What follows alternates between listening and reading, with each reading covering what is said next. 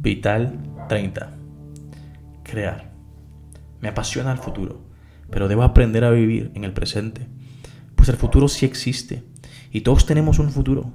Todos hemos vivido el futuro, pero no todos tenemos el mismo futuro. El futuro siempre viene y siempre entramos en él. Todos entran al nuevo futuro. Cada segundo es un futuro nuevo. Pero la diferencia no se marca entrando al futuro, se marca creando el futuro. Para crear nosotros debemos soñar y luego actuar. La creación no llega por un sueño, sino por una acción. Tu futuro depende de lo que hagas hoy.